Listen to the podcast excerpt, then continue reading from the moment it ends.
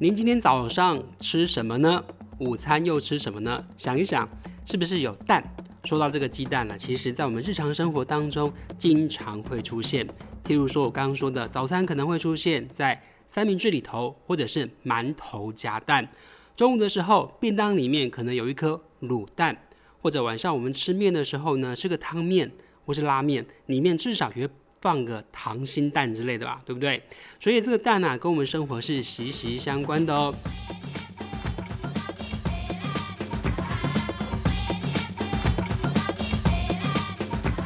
大家好，我是林国兴，欢迎收听由大爱新闻所制作的 Podcast《无噪驾驶》一百个采访线上说故事。那么今天呢，我们要跟大家所聊的主题就是跟蛋有关，主题叫做“蛋蛋学堂”。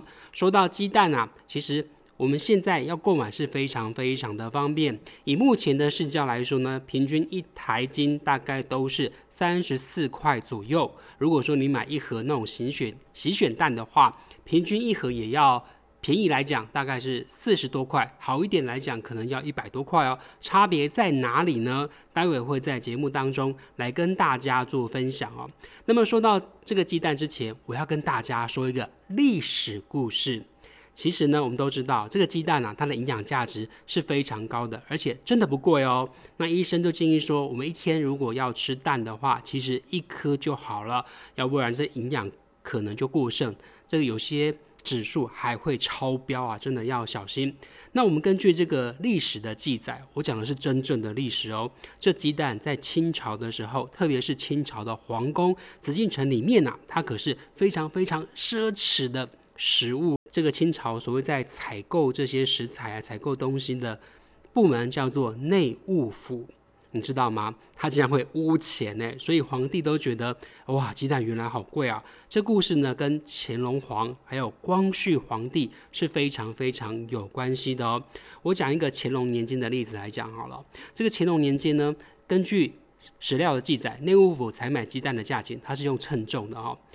譬如说呢，一颗鸡蛋啊。要十两银子，我们换算成现在的钱来算的话，用以前的白银呢，跟现在这种呃我们的新台币做等值来算，一颗鸡蛋平均哦，我说的是平均哦，要价是七千五百块钱的新台币啊，好贵啊，对不对？可是您知道吗？到了光绪年间，也就是光绪皇帝那个时候，一颗鸡蛋已经涨到了三十两白银一颗，诶，折合现在的钱的话。一颗鸡蛋要两万两千五百块的台币啊！哇塞，好吓人啊！怪不得以前这种乾隆皇帝跟光绪皇帝都认为说，这鸡蛋真的是有够奢侈的食物啊。那么他们为什么鸡蛋会这么这么的贵呢？马上来为大家讲到这个历史细节的部分。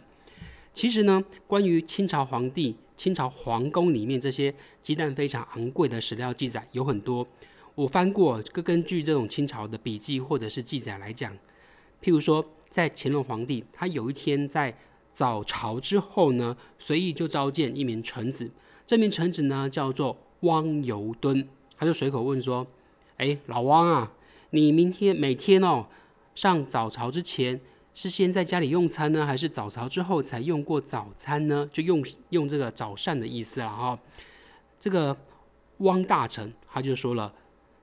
启禀皇上，微臣每天呢，因为家里比较穷的关系，早餐就是随便吃，只吃了四颗鸡蛋。哇，四颗鸡蛋，听在乾隆皇耳里还得了？我刚刚前面讲到，鸡蛋这么这么的贵耶，于是皇帝大吃一惊。乾隆皇就说。现在一颗鸡蛋平均花费要十两银子，我平常都不敢这么的挥霍，但是你一顿早餐竟然竟然给我吃了四颗鸡蛋，还敢说你自己很穷，什么意思啊？对不对？诶，可是这个汪大臣汪尤敦呢，他也是个聪明的人物，因为他知道啊，这宫中负责采买的内务府一定是报了虚账，这肯定有做手脚，中饱私囊，对不对？那也不敢戳破啊，毕竟会得罪人的事情嘛。所以呢，这汪尤敦就说：“围城外面民间呐，这个卖的鸡蛋啊，我都是买蛋壳有破裂的，买比较比较便宜，只要几文钱一个啊，跟皇上吃的是不能相比的哦。”哦，原来是这样啊！所以呢，这个汪尤敦就逃过了一劫。可是这个蛋价，我刚讲了，在皇宫里面还是没解决啊。到了光绪皇帝的时候，为什么更贵呢？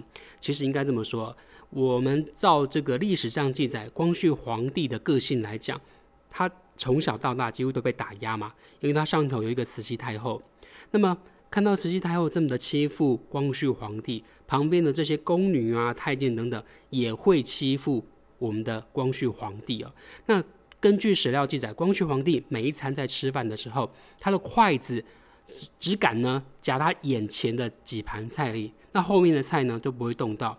可是你们大家应该都知道，这个皇帝在吃饭，怎么可能只有两三道菜？一定是整桌摆满满的嘛。所以呢，这些内务府啊，他们也蛮可恶的，就欺负光绪皇帝，把他后面这没吃的这些菜肴啊，下一餐再往前放，一直放放，那还是敢动前面筷子而已嘛。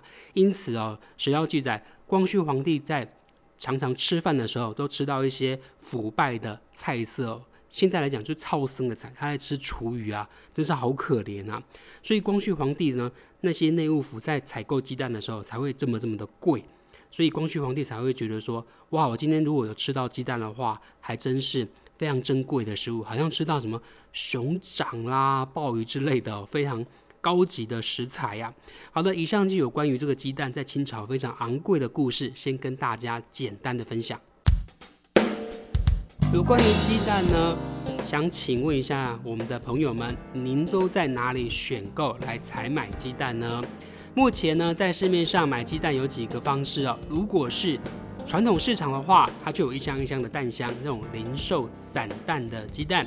那么婆婆妈妈们相信大家一定很有经验，拿起这个袋子，哎，一颗一颗挑过之后，放到塑胶袋里头，给老板称重。一斤每每天的现价不一样嘛，那个单价不一样，所以称重之后就知道你买的鸡蛋有多少钱。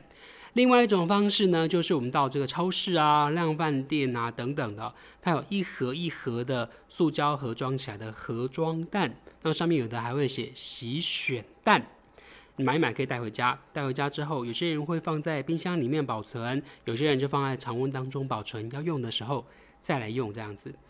那么我想问大家的是，您知道我们现在吃的这些鸡蛋都从哪里来呢？有些人可能回答我，我问的问题好像有点天天的，对不对？天天啊，当然是鸡生下来的啊。哎，我其实要告诉大家的不是这个答案哦。想跟大家分享的是，我们吃的鸡蛋确实是由鸡生下来没有错，但是我们要说的是，它是怎么生产的呢？我们今天呢就带大家去户外教学，现在要带大家来到彰化县。彰化县呢是我们全台湾养蛋鸡最多的地方哦。统计就是我们彰化县的。蛋鸡的产量呢，占全国的四成以上，也就是说，我们在我们在全年还是都市能看到的每两颗蛋，其中一颗就会来自于彰化县。那尤其在我们二林地区这边，畜牧场也非常多。那蛋鸡的部分大概占全国的十 percent，那一年产量大概两百三十几万颗。刚刚大家有没有听到这个鸡场里面鸡的这个声音，咕咕咕咕一直叫？为什么会有这样的情况呢？我想跟大家讲哦，当我们走进养鸡场里面的时候啊，这些鸡啊，它会受到惊吓，所以呢，就会发出声响，还会彼此的互相踩踏。为什么会有这样的现象呢？不说您不知道，我们全台湾竟然有九成的这些蛋鸡，它们都饲养在哪里呢？就是所谓的格子笼。为什么叫格子笼？这个格子啊，它非常的小，普通大概只有 A4 大小那么大。但是您知道吗？在这样的空间里头，竟然要养三到五只的蛋鸡，哇塞，这个非常的拥挤啊！那除了被关在里面之外，它还要负责吃喝拉撒，还要生蛋，可想而知，哇，这蛋鸡的生活环境是非常非常的糟糕啊！所以呢，我们现在啊的社会就发现说，我们我们有一种运动，就是希望。我们的鸡蛋可以做出变革，可以做出改革。现在呢，我们就来听听台湾动物社会研究所副执行长陈玉敏的说法。他最后他们就会互相啄语、互相攻击。那这里面有有几个就是互相啄语的状况里面，还有一个是来自于焦虑。就是你想想看，就是说我们做一个实验，就是如果假设把把把我们几个人关在一个小小的空间里头，比方说一平榻榻米大。我们不要久，就是半半年就好了。其实我们就会开始互相会有很多攻击的行为，因为你会不舒服。好的，刚刚我们听完陈玉米副执行长说啊，这些鸡在里面它会互相的攻击，其实是非常非常的焦躁的哦。我们就想想一个游戏好了，刚刚有提到类似的例子，就是占纸箱的游戏。那我们把这纸箱换成巧拼的话，我们如果说六块巧拼，那先占了六个人，一人一块，很平均嘛。但是呢，我如果要抽掉一块，上头剩下五个人的时候，是不是有人就会站不稳了？那这时候呢，是不是需要你互相挤一下、靠一下，或是扶一下？大家可想而知，这蛋鸡在这样的环境啊，它的我觉得它的精神可能会耗弱，更何况它还要生蛋，还要呢吃，还要呢拉。那么你可想而知了，如果是你在这样的环境里面，那又是开放式被人家看光光的时候，你会怎么样呢？于是啊，真的这种格子笼的饲养方式。在目前来讲，我们会觉得，哎呀，似乎有点残忍，对不对？可是呢，大家有没有想过，这样的饲养方式呢，为什么又普遍存在在我们的这种一般的民间里面？答案很简单，我们消费者要的到底是便宜呢，还是要有品质的鸡蛋？值得大家来醒思哦。那么说到这个鸡蛋的部分哦，我们一般来讲，以母鸡、以蛋鸡的习性，它要产蛋的时候。本身会躲到一个所谓的巢箱里面，那它可以安全又舒适的把蛋给生下来，再进行所谓孵蛋的动作。不过目前我们市面上所贩售的鸡蛋呢，都是没有受精的鸡蛋。一般来讲，一只鸡啊，平均大概呃二十个小时就会产下一颗鸡蛋。那这个蛋呢，产下来之后，如果说照我前面讲这种格子笼方式的饲养的话，它就会。滚到下面有一个排水管横的管子哦，塑胶管这样子。早上再由蛋农去收集。那巢箱的饲养方式又不太一样，它是蛋生在里面之后，诶，母鸡产完之后，那就有人在里面去把蛋给挑出来。那这种蛋呢，就是没有受精的蛋，也应该说是吃素的朋友，您也是可以吃的，就是所谓的奶蛋素的部分呐。那么这样的。鸡蛋的生产方式呢，我们叫做它是动物友善的生蛋模式。那现在呢，我们市面上这种的呃鸡蛋也买得到。我们现在在一些大型的超市里面，它就有所谓的友善鸡蛋专区。虽然价钱高一点点，可是你想想看，我们如果一颗蛋多五块钱、多十块钱来买的话，是不是也给鸡只一个比较好一点的环境呢？有关于这样的说法，我们一样请。陈玉敏、陈姐啊，来为大家说明一下。说实话，如果消费者不支持，你觉得蛋农会愿意转型吗？他他卖不掉这样的蛋，他当然就持续去生产鸽子笼。那我们就会处在一种坏的系统里面，坏的循环。所以为什么我们希望消费者，你的消费力量是最重要的？你要透过你的购买行为去带动这整个系统的转变。好，说到鸡蛋呢，我们刚刚说到前面这种饲养方式，就是现代非常盛行的集约式的。饲养蛋鸡，那么集约式的饲养蛋鸡啊，我现在跟大家谈的是鸡的品种的问题。我们现在大家看到了这个蛋的颜色，有所谓的白蛋跟红蛋，那甚至有一些比较呃花俏的叫做彩色蛋等等，目前在市面上您都买得到。那这个蛋鸡呢，我们一般有观念都会觉得说，是不是红色比较好？因为红色就是土鸡蛋嘛。就像有一些民间，如果说您有吃荤的朋友，一般你在选鸡只要吃这个鸡肉的时候，就会想要吃无骨鸡，因为都会觉得说，哎呀，无骨鸡比较补哦。那么真的呢，这个红色蛋有比白色蛋还要好吗？告诉你，其实没有比较好，都是一样的。这就是皮肤的问题啊，就像我们人一样，我们如果是黄种人，我们如果跟黄种人通婚的话，当然我们生下来的孩子肤色也会是黄色的嘛。白种人呢，你跟白种人婚配生下来的孩子也是白种人。那么黑人当然会生下黑人了，除非您有这个呃不同肤色的人通婚的结果。那鸡也是一样的道理。如果你今天把一个呃应该说黑羽毛的鸡跟一个白羽毛的鸡生下来的鸡蛋会什么颜色？可能就变成灰色了，对不对？因此啊。我们目前在市面上看到这些鸡蛋，不管是白色或者是红色也好，它们的营养价值都是一样的。因为呢，我们目前在市面上所呃饲养的这些蛋鸡呢，就是所谓的超级鸡，经过品种的改良还有筛选呢，他们目的啊，终其一生就是以生蛋、生蛋、生蛋为主。因此啊，你不要考虑到说它有什么样的营养价值，其实大家都一样，不要想太多。那有关于说这个鸡蛋的部分呢，我们目前还有个迷思，诶，我要不要买土鸡蛋呢？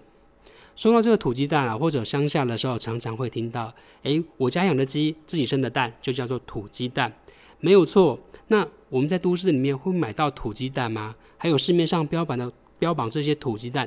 都是真的吗？我们请这个畜牧专家啊，陈先生来告诉大家好了。就像我们的皮肤，你的皮肤是黄皮肤的，你的孩子就是黄皮肤；你是白人，你的孩子是白人。那食物可以改变蛋黄的颜色，但是蛋壳一定是鸡种的关系。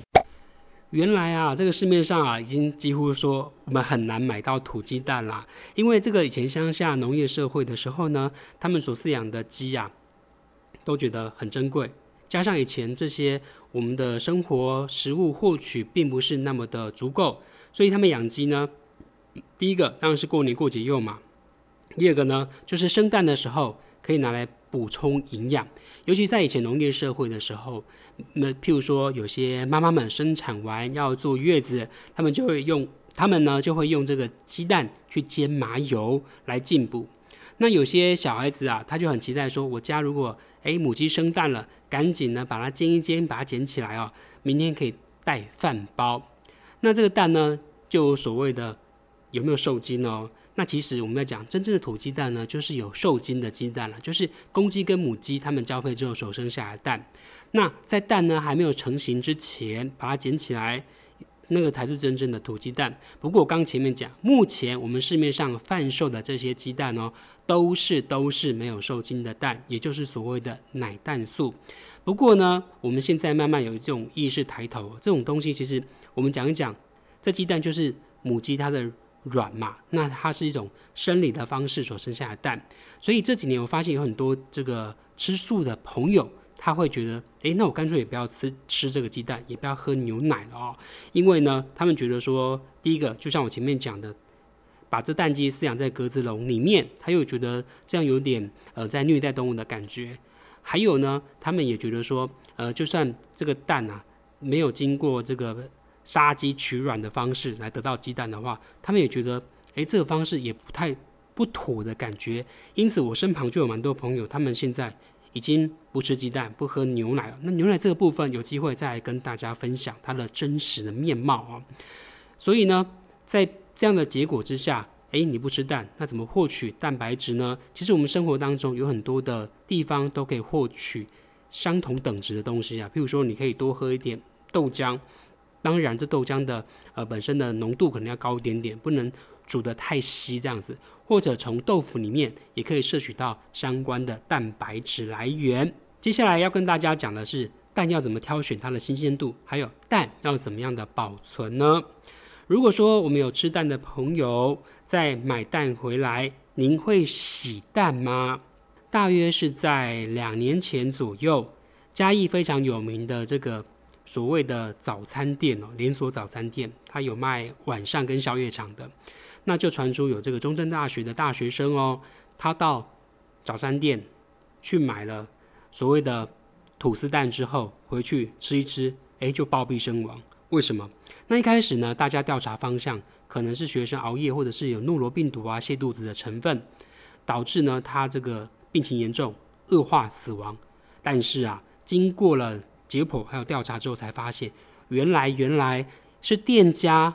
在处理这个煎蛋人员，他摸完这个蛋之后没有洗手，产生了病菌，包括大肠杆菌之内，让这个食物呢受到污染。那学生买回家吃之后，整个身体啊也受到感染，于是就不幸死亡了。哇，那大家听到这个新消息之后，你是不是觉得说，诶，摸完蛋要洗手？没错，真的要洗手。可想而知，这个蛋啊，它在生产的过程当中是经过鸡的产道生下来。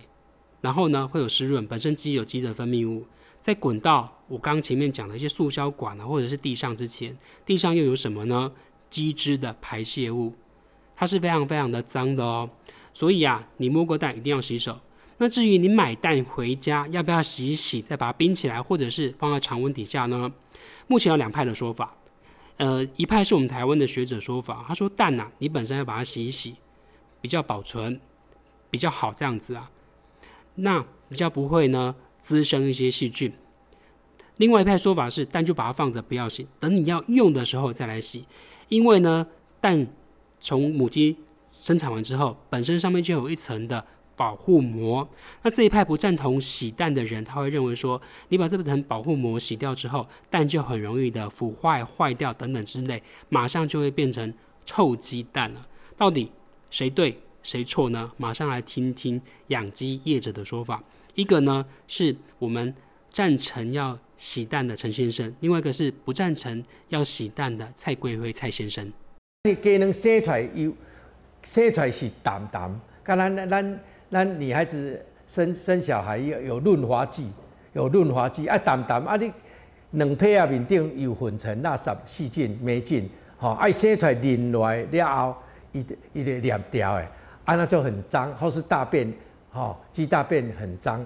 我们在欧洲看到的蛋都是不洗的，嘿，那为什么？因为洗蛋哈，它洗过它的保护膜会不见了，啊，一定要再加防腐剂，它才能够放得更久。所以，我们还是希望你哈啊，要煮的时候再洗是最棒的。要不要洗蛋之后，马上要跟大家探讨的是，这个鸡蛋要怎么挑才会挑到最新鲜又好吃的蛋呢？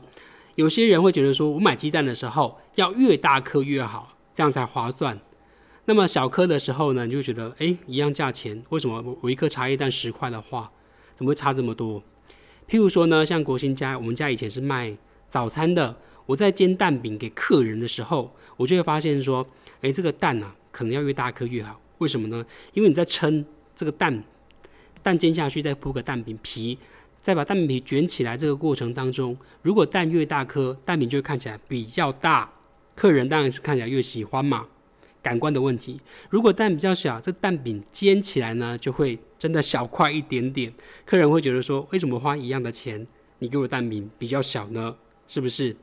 这人的心态，人之常情，我们都可以理解。不过，真正的专家告诉我们呢，这个蛋呐，在挑选购买的时候，并不是越大颗越好哦。因为啊，这比较大颗的蛋，它可能是老母鸡生的。再来呢，它这个产道比较大，所以蛋就很快可生下来。其实蛋呢，你如果是一些呃刚刚可以生蛋的这些母鸡，它营养价值是最高的。举例来说，您可以做一个比较。如果越大颗的蛋跟一根比较小颗的蛋，你把它敲开的话，通常您会发现大颗的蛋呢，蛋白的部分呢稍微水一点点，小颗的蛋敲下去呢，有时候它比较粘稠一些些。蛋黄的颜色我们先不讲哦。那专家就说了，当您这个蛋白啊越粘稠的时候，它是营养价值比较高的，而且是比较新鲜的。你放太久呢，在蛋白里面这个水液啊就会变变少。就越来越不新鲜，而且呢，越来越水水的。那至于我说蛋白颜色，你是不是要挑越深的越好呢？不见得哦，因为有时候呢，呃，饲主会不会在饲料里面加一些呃，我们所谓的这些天然的色素？好了，比如说他让这些鸡啊在饲料里面吃枸杞，因此呢，这市面上就有所谓的枸杞蛋。那还有所谓强调什么叶黄素蛋？那这玄机。其实都是在饲料里面啊，看我们自己要怎么样去选择啦。那这些也是所谓我们现在的一些商业的噱头而已。因此，回归正常的层面来讲，我们自己吃这个鸡蛋，最主要的是什么呢？当然就是要它的营养喽。那么营养之后，也就是在就是我们买回家要怎么样的保存啊？您把这个蛋在室温保存，还是会放在冰箱里面？这个门一打开，门边呢一个一个的蛋的洞呢，正常来讲是要放在蛋架上面，或者是放在冰箱的最下层。那蛋有分尖端跟钝端，哪一个放上面呢？正常来讲，应该尖尖的要朝下，因为蛋有它的气势嘛，这样气势呢才会在上面，这样蛋才可以呼吸。因此啊，下次不要把钝钝的点放在下面哦，不然会比较麻烦一点点。另外有关于呢，我们大家啊在选蛋做烘焙的。烘焙的时候，有些朋友会做一个动作，我觉得他们真的是很聪明。譬如说呢，我们在敲蛋的时候要做蛋糕，要烤一些饼干，需要用到蛋。那这蛋呢，并不是你要用十颗蛋就全部敲在的锅子里面哦。你要敲蛋之前，要先用一个小碗把蛋敲出来。那发现蛋没有问题，它没有臭掉，你再把它倒到这个大锅子里面。记得每一颗蛋都要这么做，才不会让一颗臭鸡蛋坏了你整锅的大鸡蛋。先提供给大家做参考。那接下来要跟大家分享的是蛋的料理部分。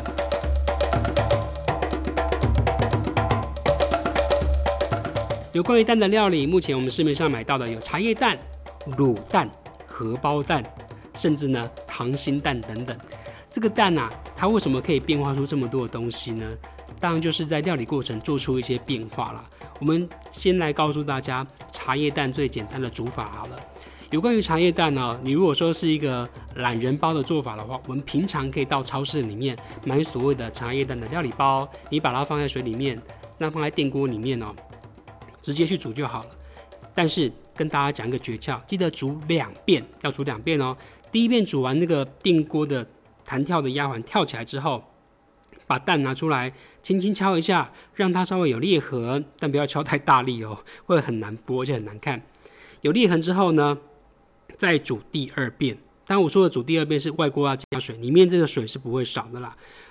这样子煮完两遍之后跳起来，这样子蛋才会入味。至于呢，这个荷包蛋呢要怎么样煎，你才会觉得说，哎，这个蛋白。是熟的，蛋黄没有熟。有些人喜欢吃这样的口感，或者是外面焦焦的，里面没有熟。告诉大家，就是火候的掌控啊。你一开始在煎蛋的时候呢，要先油下去，油温高的时候再敲蛋，然后再把火转小，翻面，这样子保证你就很容易成功了。至于说所谓的溏心蛋，它是怎么做的呢？诶，它第一个步骤很简单，就是先把蛋给水煮。水煮完之后，不要煮到熟，就把蛋给捞起来。应该说，应该我重讲啊，应该说，在水煮的过程当中啊，就要加盐巴了。那盐巴一个作用，当然就是让它降温，让这个蛋呐不会呃全部熟。那煮到一段时间之后，这蛋马上要捞起来泡冰水。泡完冰水，让它冷了之后呢，就把蛋壳给剥掉，然后下去卤。这就是所谓的这种溏溏心蛋啊，在或是外面有人叫温泉蛋等等。一般我们在吃拉面的时候，最常会搭配到这样子的料理哦。至于现在还也很流行一种东西，叫做呃健身的食谱，譬如说吃这种蛋白蛋丁等等。它就是呢，在这个蛋啊处理的过程当中，先把这个蛋黄给捞起来，然后呢把这蛋白放在模型里面去蒸，蒸完之后就像豆腐一样是白色的，再切丁下去卤。就是所谓现在非常流行的蛋白丁，那要不要吃辣，就看您自己哦。那蛋还有什么样的变化呢？休息一下，再跟大家来分享。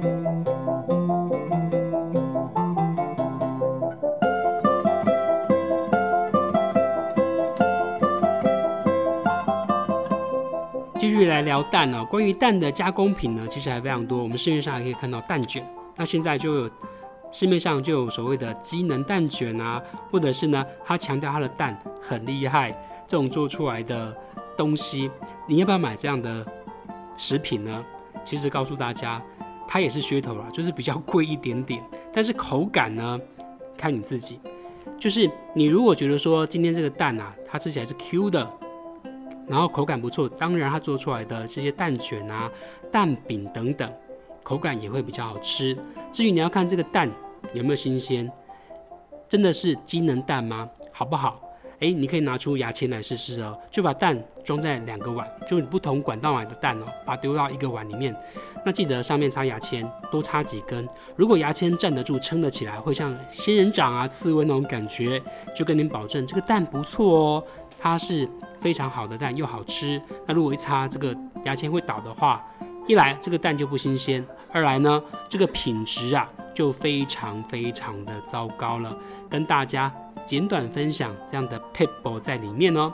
以上呢非常感谢大家收听我们无道驾驶的节目，谢谢您，我是林国兴，我们下次再会。